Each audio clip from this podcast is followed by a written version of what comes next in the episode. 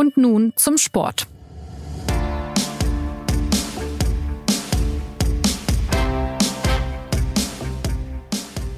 Die Bundesliga erhebt nach dem Winterschlaf langsam wieder ihr Haupt. An diesem Freitag beginnt die Rückrunde mit dem Spiel des FC Bayern gegen Hoffenheim. Und wer zum Jahreswechsel beim Darts war oder im Skiurlaub, der ist hier genau richtig, denn in der heutigen Ausgabe des SZ Fußball Talks und nun zum Sport gibt's die Rundumversorgung zur zweiten Saisonhälfte der Liga. Ich bin Jonas Beckenkamp und heute blicke ich mit den Kollegen Sebastian Fischer und Martin Schneider ein wenig zurück auf die vergangenen Tage, aber gleichzeitig schauen wir auch nach vorne, auf Chancen und Risiken von Transfers, auf die Lage bei den Bayern und natürlich auch ein wenig auf den Fußballsommer, in dem bekanntlich eine Europameisterschaft in Deutschland ansteht. Hallo, ihr zwei. Hallo. Hallo. Zuallererst, Martin, an dich die entscheidende Frage zum Jahresstart im Winter und die kann nur lauten, wo hast du in deinem Leben als Fußballreporter am meisten gefroren? Ja, ja, ja, das ist immer das Allerwichtigste. Wie geht es Reportern beim Schauen von Fußballspielen? Aber um mich nicht vor der Frage zu drücken, ich weiß gar nicht, ob ich die Geschichte schon mal äh, erzählt habe, aber am meisten gefroren habe ich nicht im Winter, sondern beim Qualifikationsspiel der deutschen Fußballnationalmannschaft im Kleinstaat San Marino der äh, bekanntlich äh, von Italien umschlossen ist, wo die Kältefaktoren Wind und Regen und mangelnde Kleidung zusammenkamen, was dazu führte, dass ich mich durchkämpfen musste. Im Winter bin ich bisher ganz gut durchgekommen. Also hast du noch nie ein Spiel im Berliner Olympiastadion verfolgt? Doch, doch, ich habe auch schon Spiele im Berliner Olympiastadion ge äh, gefolgt und das kommt natürlich äh, direkt an Platz zwei wenn ich, wenn ich so einen Terminplan gucke, ich glaube, das DFB-Pokalspiel, wer, wer das DFB-Pokalspiel Hertha BSC gegen den ersten FC Kaiserslautern Ende Januar besucht, der hat äh, sehr gute Chancen auf ein polares Fußballerlebnis. Liebe Grüße nach Berlin. Ich habe auch schon mal Hannover gegen Augsburg im Stadion gesehen und ich weiß gar nicht, ob es nur in meiner Erinnerung kalt war. Vielleicht war es auch einfach so gefühlsmäßig, einfach nur, war mir einfach sehr kalt zumute, als ich. Vielleicht war es auch kein Spiel, bei dem einem besonders warm wird. Ja, ja, genau, das wollte ich damit sagen, ja. okay, dann sage ich der Vollständigkeit halber noch, bei mir war es Lviv, also Lemberg, Bayern gegen Donetsk im Februar, bin fast gestorben. Also, hinein ins Programm. äh, Sebastian, du hast ja das Glück am Freitag, da verschlägt es dich ins Stadion, der Partie der Bayern gegen Hoffenheim. Und jetzt würde ich gerne wissen, was muss man denn wissen zur Lage beim Rekordmeister? Ähm, hat der arme Harry Kane nun endlich eine Wohnung gefunden und wo spielt Jo Kimmich künftig? Gut, eins nach dem anderen. Harry Kane äh, hat eine Wohnung gefunden, äh, höchstwahrscheinlich sogar ein Haus, so viel kann man sagen. Er ist aus dem Hotel ausgezogen, darauf spielst du, denke ich, an. Und äh, Jo hat zumindest im Testspiel gegen Basel Rechtsverteidiger gespielt, was so ein bisschen auf die problematische Personalsituation hindeutet, die es derzeit noch gibt, weil noch mindestens ein neuer Spieler gesucht wird für die Innenverteidigung und oder die Rechtsverteidigung, vielleicht auch noch ein zweiter der im defensiven Mittelfeld spielen kann. Und äh, es fallen zwei Verteidiger auf jeden Fall erstmal die nächsten Wochen aus, nämlich Minjay Kim und Masraoui, die beim Asien respektive Afrika Cup sind und Masraoui ist ja auch noch verletzt. Deswegen ist es äh, ja ist gerade der Transfermarkt das große Thema beim FC Bayern. Äh, finden Sie noch noch die gewünschten Verstärkungen und und finden Sie die auch noch rechtzeitig, damit äh, ja in der Bundesliga das das Duell mit, mit Leverkusen sozusagen davon, darunter nicht leidet. Jetzt äh, muss ich nochmal nachhaken in Sachen Harry Kane. Du hast gesagt, er hat ein Haus gefunden, sehr wahrscheinlich, wir, irgendwo im Münchner Süden wahrscheinlich. Du hast aber auch mit dem Hotelmanager gesprochen in den Feiertagen, wo er gewohnt hat in München. Kleine Feel-Good-Story so. Was hat man denn so erfahren können von Harry Kanes Aufenthalt im Hotel? Ich dachte, ich hätte jetzt genügend über Transfermarkt gesprochen, dass du mich darauf nicht wieder ansprichst, aber okay, okay. Dann muss ich, äh, dann rede ich nochmal über das Hotel von Harry Kane. Ja, er hat offenbar jeden Tag Sushi gegessen. So viel kann man sagen. Also das äh, immer nur, wenn, wenn mir der Hotelmanager da wirklich die Wahrheit erzählt hat und nicht nur für sein japanisches Restaurant werben wollte. Aber ja, er hat äh, offenbar sehr gerne und sehr viel Sushi gegessen und das jeden Abend bestellt und war äh, mit seiner ganzen Familie dort also auch mit, äh, auch seine Eltern haben wohl dort äh, gelebt, jedenfalls äh, zeitweise, und waren da sehr, äh, sehr gern gesehene Gäste in den äh, luxuriösen Restaurants dieses Hotels, das wir vielleicht, das wir jetzt hier nicht nennen, um keine Werbung zu machen. Ja, wunderbar. Also wer es genau nachlesen will, es gibt das Interview auf sz.de mit dem Hotelmanager Harry Kane. Er scheint sich da wohl ganz gut präsentiert zu haben. Dann kommen wir mal zum, noch zum Ernst der Sache. Die Transfers haben wir angesprochen. Die Bayern könnten noch mal aktiv werden. Es gibt ein gewisses Grundrauschen in Sachen äh, Einkäufe. Das ist ja normal in München. Äh, Martin, wonach fahndet der Club denn noch? Und wer sind so die Kandidaten? Und was ist so auch der Wunsch vom Trainer? Ja, wonach er fahndet, das ist äh, eine gute Frage, weil sie leicht zu beantworten ist. Äh, nach einer Verstärkung für die Defensive im weitesten Sinne, ob es ein oder zwei wird, das wird man sehen. Ich glaube, die dringlichste Lücke ist die, die sogenannte Pavard-Lücke, also ein Spieler, der der Innenverteidiger und Rechtsverteidiger spielen kann, weil Pavard den, den Club im Sommer einfach ersatzlos äh, verlassen hat und man dann festgestellt hat, es war gar nicht so gut, dass der ersatzlos gegangen ist. Da ist, sind die beiden Namen, die gerade im, im sogenannten Grundrauschen dabei sind, einmal, einmal Eric Dyer von, von Tottenham Hotspur und äh, Name, der jetzt gestern aufgetaucht ist, alles natürlich entsprechend mit Vorsicht zu behandeln, äh, ist, ist Nordi Mukiele von, von Paris Saint-Germain. Hast, hast du Lust, dass wir ein bisschen über, über ungelegte Eier reden, was die zwei so könnten oder warum sie reinpassen könnten? Bei Eric Dyer würde mich schon interessieren, wie sie mit dem planen, was es für ein Spieler ist.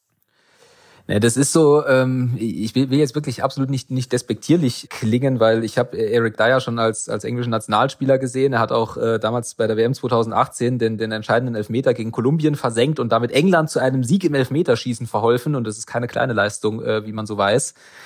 Aber der ist, wie, soll ich sagen, der wäre ähm, so bisschen der klassische Defensiv-Wintertransfer, den der FC Bayern in seiner Geschichte auch schon mal öfter hatte. Auch im vergangenen Jahr haben sie Daily Blind äh, geholt, äh, quasi als Backup und der hat dann nicht die aller, allergrößte Rolle gespielt. Aber es ist äh, klar, ne, es ist so ein bisschen das Vorsorgeparadoxon. Wenn äh, der Spieler nicht da ist, dann werfen unter anderem wir dem FC Bayern vor, dass er nicht vorgesorgt hat. Und wenn er dann da ist und man braucht ihn nicht, dann sagen so Leute wie ich im Podcast, ja, man hat ihn geholt, aber ja gar nicht gebraucht. Aber der ist auf jeden Fall extrem vielseitig einsetzbar. Der kann auf genau den Positionen spielen. Diese brauchen Innenverteidiger, Rechtsverteidiger, auch defensives Mittelfeld. Und der ist äh, international erfahren, Champions League erfahren bei Tottenham. Der würde natürlich ins sogenannte Profil passen. Ob der jetzt eine langfristige Verstärkung ist, das ist dann wieder eine andere Frage. Äh, Mukiele von Paris Saint-Germain, der ist jünger, tendenziell glaube ich sogar ein bisschen besser aktuell, wenn man in den Kategorien denken will. Aber da gilt äh, was für einen Wintertransfermarkt immer gilt. Er ist schwerer als der Sommertransfermarkt, weil der Bedarf ist manchmal groß. Das Angebot ist klein und äh, wie wir alle seit dem ersten Semester äh, Wirtschaftslehre wissen, wenn das Angebot klein und die Nachfrage groß ist, treibt es den Preis nach oben. Sehr schön erklärt. Sebastian, an dich da hinten dran noch die Frage, dieses Experiment mit Jo Kimmich als Rechtsverteidiger, welche Signale nimmst du denn wahr, dass die Bayern das wirklich machen würden? Und äh, würde dann, wenn das passiert, auch vielleicht ein Transfer reichen? Also ein Spieler, der im defensiven Mittelfeld einsetzbar wäre und in der Innenverteidigung?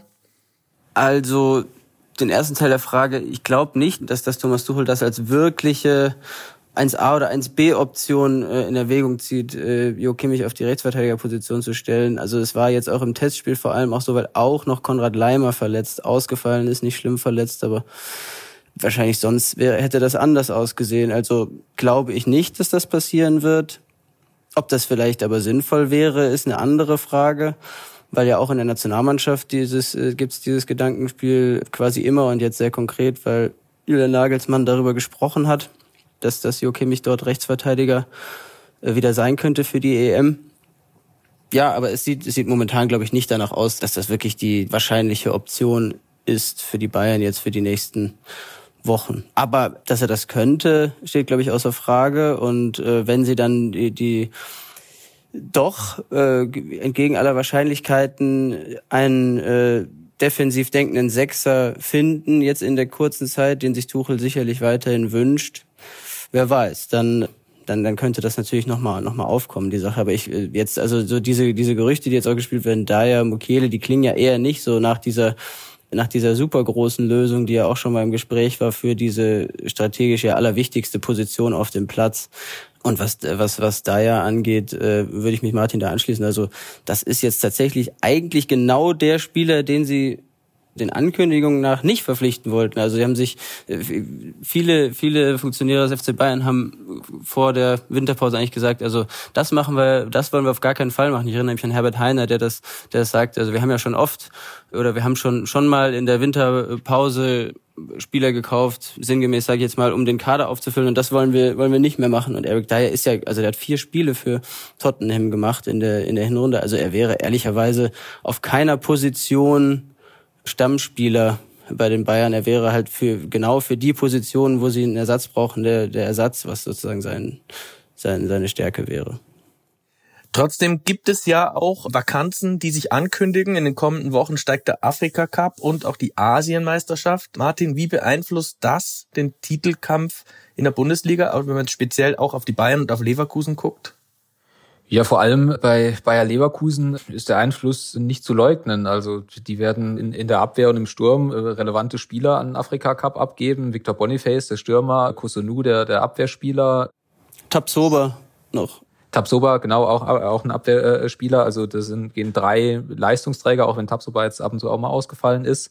Erschreckenderweise findet, findet ja Xavi Alonso gerade für alles eine Lösung und er hat auch direkt vor der Winterpause quasi mit mit einer Mannschaft gespielt, die so auch nach der Winterpause spielen könnte. Da ist ja der Torjäger Patrick Schick. Genau in der Sekunde ist er wieder zurück in Form, wo der andere Torjäger weg ist.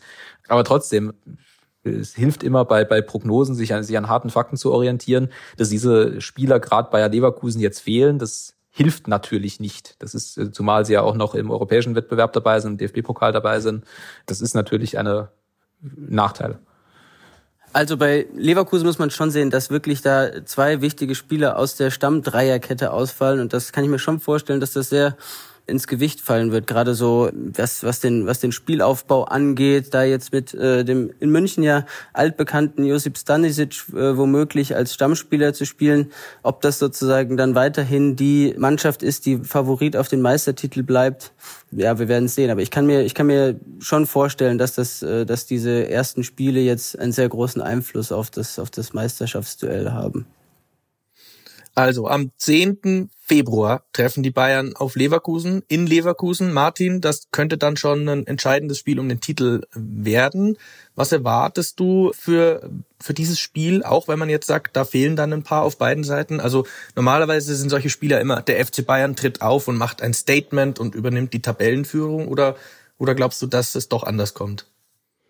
Ja, also auf jeden Fall ist die die Wichtigkeit dieses Spiels kann man gar nicht äh, kann man gar nicht unterschätzen. Man weiß ja auch aus der Vergangenheit Stichwort Bayern Dortmund, wie äh, das das ist bei diesen Spielen äh, ach, ist nah an der Phrase. Also es ist eine Phrase. Es geht natürlich nicht nur um die drei Punkte, ne, sondern es geht auch um die psychologische Wirkung.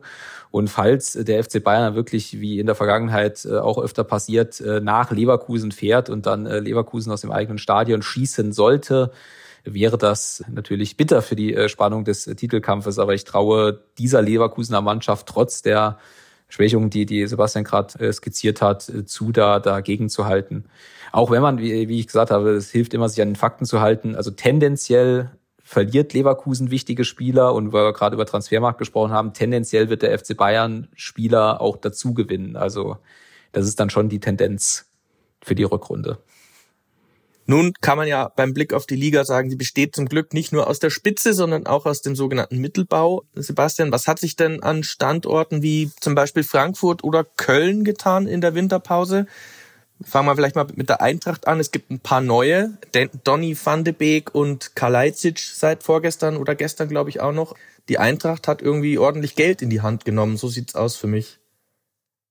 Ja, wir hatten die Eintracht ja natürlich, glaube ich, auch hier äh, und in unseren Texten zum Thema gemacht, als sie erst aus dem Pokal ausgeschieden ist und dann die Bayern äh, sensationell 5-0 besiegt hat. Martin, du hast, glaube ich, beide Spiele im Stadion gesehen. Äh, genau, ich habe beide im Stadion gesehen und ha habe dieses 5-1 gegen Bayern nach dem Pokalspiel gegen Saarbrücken nicht unbedingt erwartet, sagen wir mal so. Aber Frankfurt, wenn man den Kader anschaut, jetzt an der Rückrunde, das sieht nach einer ordentlichen Mannschaft aus. Hinten Robin Koch, Van de Beek, wenn der in Form kommt, Kalajdzic, ja auch ein guter Stürmer, bekannt aus Stuttgart damals. Also für mich eine Mannschaft, die es nach, noch weiter nach oben schaffen könnte. Also die hatte es, es war ja, war ja klar, dass diese Lücke vorne im Sturm, Randall Colomani, dass die durch die ganzen Turbulenzen seines äh, Abschieds nach Paris im Sommer, dass die noch nicht geschlossen wurde und das war jetzt das Ziel für den Winter und das ist schon mit, mit den zwei Spielern, ich weiß gar nicht, ob es dabei bleiben wird, vielleicht kommt sogar noch einer, wenn man den, den Gerüchten glaubt. Das ist natürlich jetzt schon echt eine enorm hochkarätige Offensive und auch Van de Beek, der war jetzt zuletzt außer Form, hatte in der Premier League jetzt nicht so äh, hineingepasst, aber ist ein hoch veranlagter Spieler, der auch schon mal äh, quasi äh, sich einig war mit Real Madrid und dort Zugang sein sollte. Also das ist, wie es, wie es oft war in den vergangenen Jahren, jetzt eine sehr vielversprechende Frankfurter Mannschaft. Und weil du eben das in der Frage so ne-, nebeneinander gestellt hast, ist ja ganz witzig, weil also bei Frankfurt ist viel passiert, bei Köln äh, aus, äh, aus äh, bekannten Gründen absolut gar nicht. Also die haben zwar den Trainer gewechselt, das ist Timo Schulz Trainer, aber äh, neue Spieler einkaufen dürfen sie ja nicht wegen der Transfersperre. Deswegen witziges, äh, witziges sozusagen Duo, was du da ansprichst. Ja.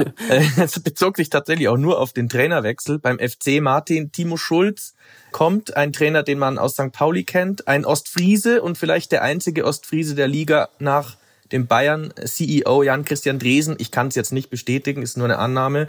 Was kann Timo Schulz beim FC da noch bewegen? Tabellenvorletzter, Transfersperre, schwierige Lage, oder? Ja, das ist ein wunderbarer Euphemismus für die Lage des ersten FC Köln. Also diese, vielleicht noch mal ganz kurz, diese, diese Transfersperre, das ist, ohne den Begriff überstrapazieren zu wollen, aber das ist wirklich dramatisch. Das ist eine dramatische Entscheidung äh, für, für den ersten FC Köln. Vor allem, weil sie ja offensichtlich davon ausgegangen sind, dass diese Transfersperre nicht kommt. Also um vielleicht mal ein paar Hörer nochmal mitzunehmen, das war so, dass der erste FC Köln jetzt zwei Transferperioden lang keine Spieler registrieren darf weil eine FIFA-Kammer geurteilt hat, dass der äh, erste FC Köln äh, ein Vergehen begangen hat, indem sie einen slowenischen Jugendspieler verpflichtet haben, quasi einen Tag nachdem er seinen Vertrag bei diesem slowenischen Club gekündigt hat. Und das ist ein äh, Vorgang, wo man verstehen kann, warum die FIFA da genau drauf guckt, weil es würde das internationale Transfergeschäft natürlich zum Zusammenbruch äh, bringen, wenn einfach Spieler an einem Tag ihren Vertrag kündigen und dann am nächsten Tag zu einem anderen Verein wechseln. Das ist äh, systemgefährdend und dementsprechend sind die Strafen da auch drakonisch und falls, falls sich jemand gefragt hat, wieso jetzt da ein Jahr. Also ich halte die Strafe auch für tendenziell zu hoch. Aber trotzdem hat sich der erste FC Köln in diese Lage äh, manövriert und ja, das ist alles andere als einfach. Das heißt, man muss mit den Spielern, die da sind, jetzt zwei Transferperioden lang klarkommen. Man kann sich jetzt im Winter nicht verstärken und die tabellarische Lage ist nicht gut. Der äh, Trainer, der meiner Meinung nach ein Erfolgsfaktor über die letzten Jahre war, der ist jetzt nicht mehr da. Steffen Baumgart ist mehr oder weniger von selbst äh, gegangen. Timo Schulz muss jetzt diese, diese riesige Lücke, auch diese riesige emotionale Lücke, die Steffen Baumgart hinterlassen hat, äh, füllen von daher ist es vielleicht ganz gut, dass er so vom Typ her ein bisschen anders ist, weil dann kommt er gar nicht erst in die Gefahr zu versuchen, nochmal Steffen Baumgart 2 zu sein. Also ich war ein bisschen positiv überrascht, dass, dass sie jemanden wie Timo Schulz für die Aufgabe gewonnen haben, weil einfach ist es nicht. Und falls der erste FC Köln, äh, jetzt alle Köln-Fans bitte weghören, falls sie wirklich in die zweite Liga absteigen sollten, gilt diese Transfersperre natürlich auch für die zweite Liga. Das heißt, sie haben einen äh, Kader, der äh, mit Erstligaspielern ist, teilweise auch mit Spielern, die halt die Ambition haben, in der ersten Liga zu, zu spielen und die sie dann halt irgendwie halten müssen. Die dann irgendwie davon überzeugen müssen, wenigstens dann noch so lange in Köln zu spielen, bis diese Transfersperre zu Ende ist. Also das ist alles extrem schwierig. Also verzwickte Lage in Köln. Ich spare mir jetzt Gags über Davy Selke und Fragen an den gebürtigen Kölner, Sebastian Fischer. Wir gehen eine Runde weiter. BVB. In Dortmund gibt's zwei neue bekannte Gesichter. Sebastian Nuri Shahin, den kennst du auch noch von früher, und Sven Bender sind wieder da. In welcher Rolle hat man die geholt und was soll das bringen? Ja, erstmal vielen Dank, dass du äh, auf die Nachfragen zum ersten FC Köln verzichtest. Bei mir, was, was den BVB angeht, ja, es war ja die, die Rolle von Edin Terzic war ein bisschen umstritten. Es wurde auch über ihn ja und seine Zukunft in Dortmund debattiert. Dann hieß es an einem Tag, sie haben ihm jetzt den, äh, den Rücken gestärkt, stehen zu ihm, um am nächsten Tag, jetzt, ich weiß nicht, ob die Abfolge genauso war, aber ungefähr, hieß es dann, jetzt kommen dann Nuri Schein und Sven Bender als Co-Trainer neben ihn und das spricht dann ja doch nicht so jetzt mal von außen betrachtet, so dafür, dass man ihm völlig uneingeschränkt vertraut.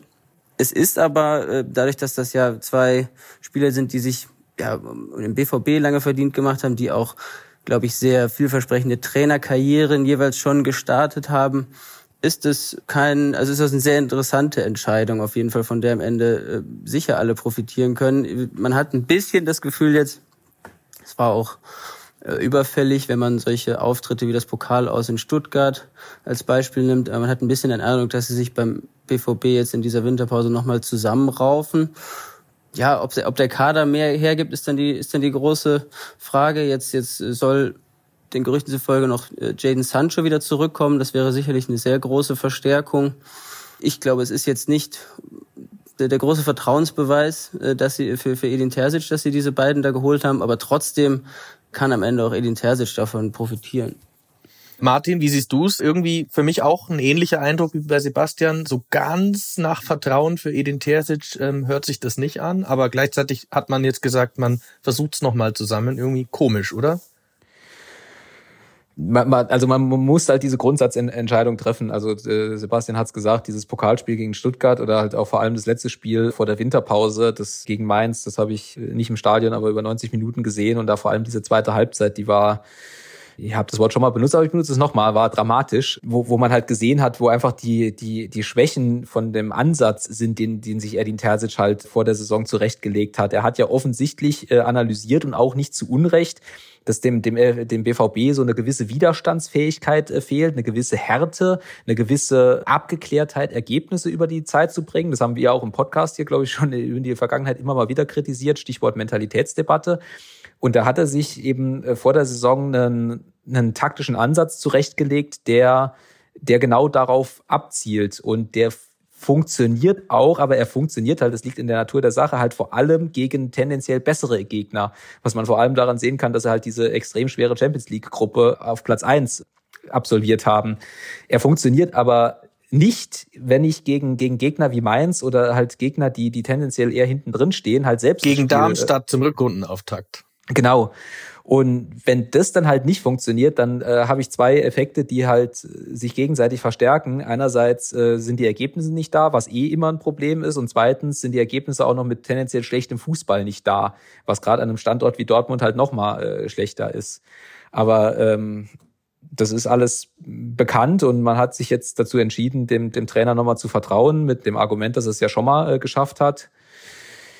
Ich habe ich hab da, hab da so meine Zweifel, äh, ehrlich gesagt. Ich glaube auch, dass sie bei, bei manchen Transferentscheidungen nicht ganz glücklich waren oder auch bei manchen Personalentscheidungen haben wir auch, glaube ich, im Podcast schon mal gesagt. Also dieses zentrale Mittelfeld, die den, den Verlust von Jude Bellingham und was das für ein Spieler ist, das sieht man gerade in der Halbserie in Madrid auch schon wieder.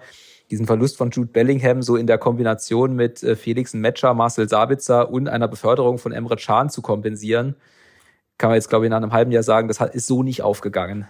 Ja, und gleichzeitig können wir sagen, dass Axel Witzel bei Atletico Madrid den Laden gut zusammenhält. Auch ein früherer Dortmunder. Auch in Leipzig tut sich was. Kleiner Schwenk. Wir machen hier so ein bisschen Rundgang, Sebastian. Harter Themenwechsel zu Timo Werner. Er wechselt nun nach Tottenham leihweise. Die SZ hat darüber schon berichtet. Was steckt hinter dieser Veränderung und wie siehst du seine Chancen in London, wo er ja schon mal gespielt hat? Ja, bei Chelsea hat er dort gespielt. Äh, was dahinter steckt, ist, glaube ich, recht eindeutig seinen Wunsch bei der EM für Deutschland zu spielen und deshalb irgendwo wieder zum Einsatz zu kommen überhaupt, was in, was in Leipzig wirklich nur sehr, sehr selten der Fall war, obwohl er da mit sehr großen Ambitionen hin zurückgekehrt ist. Ob das jetzt bei den Spurs klappt, also äh, das, der Fußball dort ist sehr auf Tempo ausgelegt, das, das wird ihm zugutekommen, weil das seine große Stärke ist. Dort fehlt jetzt in äh, Heung-Min Son, der vielleicht beste oder, oder berühmteste Stürmer auf jeden Fall auch wegen des Asien Cups und den, den könnte er dort ersetzen. Auf dem Flügel oder in der Mitte kann er auch spielen. Ich ganz persönlich bin recht skeptisch, äh, was, was sozusagen die, auch die Nationalmannschaftsambitionen jetzt von, von Timo Werner angeht. Ich glaube, ja, das ist ein ziemlich langer Weg für ihn und auch er als Spielertyp ist jetzt nicht unbedingt der, auf den, äh, auf den die Nationalmannschaft noch wartet. Aber natürlich ist ihm, ist ihm zu wünschen, weil er ja schon mal auch seine, äh, seine Tore regelmäßig gemacht hat und seine Fähigkeiten durchaus, durchaus bewiesen hat, dass es jetzt dort äh, mit, ne, mit einem anderen fußballerischen Ansatz besser für ihn läuft. Und sicherlich ist ein, äh, ist ein Vereinswechsel für ihn ja die richtige Entscheidung. Ja. Dann zum Schluss vielleicht noch so auf den Transfermarkt geblickt, Martin, eine, ähm, ja, so eine, so eine Fazitfrage. Gibt es denn da schon so eine Art Trendgeschichte auf dem Transfermarkt? Also vergangenen Sommer sind alle nach Saudi-Arabien gewechselt und, und jetzt scheint es so, als, als wechseln alle auch leihweise nochmal schnell woanders hin, auch mit, mit Blick auf die EM. Also siehst du da schon eine Trendentwicklung? Ja, du hast es angedeutet. Wir hatten auch heute in der Süddeutschen Zeitung und auf der Homepage den Kommentar vom Kollegen Christoph Kner, der das so identifiziert hat, dass man jetzt, dass es jetzt halt relativ viele Spieler gibt, die äh, durch einen Vereinswechsel halt versuchen, äh, Spielzeit zu kriegen, um sich dann halt nochmal für die Europameisterschaft zu empfehlen. Und wir alle wissen, dass wenn man halt bei einer Europameisterschaft gut spielt, dann hat man auch für die äh, Saison nach der Europameisterschaft gegebenenfalls nochmal bessere Optionen auf dem Transfermarkt, als wenn man halt jetzt ein halbes Jahr auf der Bank sitzt. Wobei es ja generell natürlich nicht gut für die weitere Karriereplanung ist, wenn man ständig auf der Bank sitzt. Ansonsten, ja, es ist halt noch früh im Transferfenster. Ähm, es gibt, gibt noch die, die Personalie Kilian Mbappé, die deswegen relevant ist, weil er derzeit vielleicht der beste oder wahrscheinlich der beste Fußballer der Welt ist, aber der wird natürlich nicht im Winter wechseln, sondern könnte jetzt den baldigen Umzug nach Madrid äh, verkünden. Ja. Ja, dann warten wir doch ab. Der Transfermarkt ist ja noch ein bisschen geöffnet. Ich würde sagen, soweit unser kleiner Streifzug durch die Bundesliga zum Rückrundenstart. Wir haben gelernt, die Bayern sind noch tätig auf dem Transfermarkt. Sie schauen sich um. Andere Clubs wie Frankfurt haben bereits Vollzüge zu vermelden und Dortmund baut sein Trainerteam aus. Freitag also der Auftakt in die zweite Saisonhälfte mit der Partie der Münchner gegen Hoffenheim. Da bieten wir bei der SZ dann wieder das gewohnte Programm. Live-Ticker, Einzelkritik, Analysen, alles dabei. Und sicher wird dann auch wieder von Sebastian und Martin zu lesen sein. Euch beiden vielen Dank fürs Erklären und danke auch an Jakob Arnu, unseren fleißigen Produzenten. Für Feedback können Interessierte einfach an podcast.sz.de schreiben. Ich sage ciao und bis demnächst.